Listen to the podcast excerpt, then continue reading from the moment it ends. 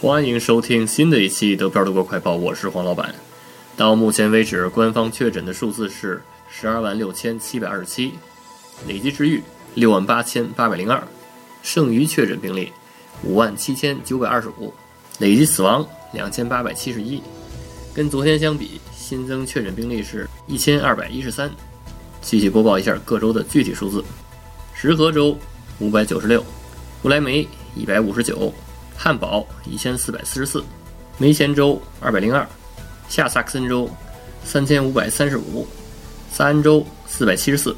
柏林一千八百三十八，勃兰登堡九百八十五，北威州一万零七百八十五，黑森州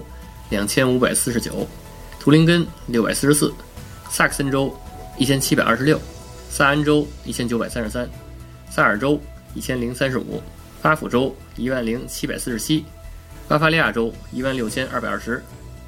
反正确诊的数字是越来越多，但是治愈的呢也越来越多。而且今天新增是一千二百一十三，嗯，很少很少。但是呢，嗯，因为今天是复活节假期的最后一天，所以呢，播报的都比较少。没准明天会给咱们一个惊喜，咵一下又七千多，也说不好，对吧？所以大家依然是战斗不停，口罩不止。继续播报一下欧洲前五：西班牙十六万九千五百一十，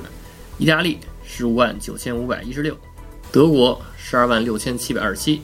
法国九万八千零七十六，英国八万八千六百二十一。再播报一下美国：美国五十六万四千三百九十八。再播报一条新闻：德国国家科学院周一公开表态，由于呢现在感染趋于平缓，所以呢他建议各个教育机构呢开始逐步复课。那这可能是个好消息啊，就是慢慢的这个孩子们都可以回去上课了。然后第一呢不会再耽误学习了，第二呢可能把家长也从这个在家的这个带孩子的状态中呢给解放出来了，又可以干自己的事儿了。不过呢，还是要遵守这个卫生规则，同时呢，也不是一下全都复课。他呢有一些建议，就是中小学生应该逐步以小组形式复课。这个小组形式复课不知道什么意思，可能错峰复课，比如说今天是 A 组，明天是 B 组，或者上午 A 组，下午 B 组，不知道。反正就是以小组形式复课。然后幼儿园呢，他建议先不复课，或者是呢非常有限的范围内开放。然后大学生呢？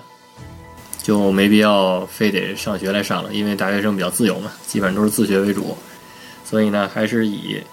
在线学习和居家学习的这种形式，然后来继续学习。今天的德漂德国快报就播到这里。如果想加群，想加入周末的德漂云茶馆和主播一起聊天讨论的话，就加德漂 Radio，D E P I A O R A D I O，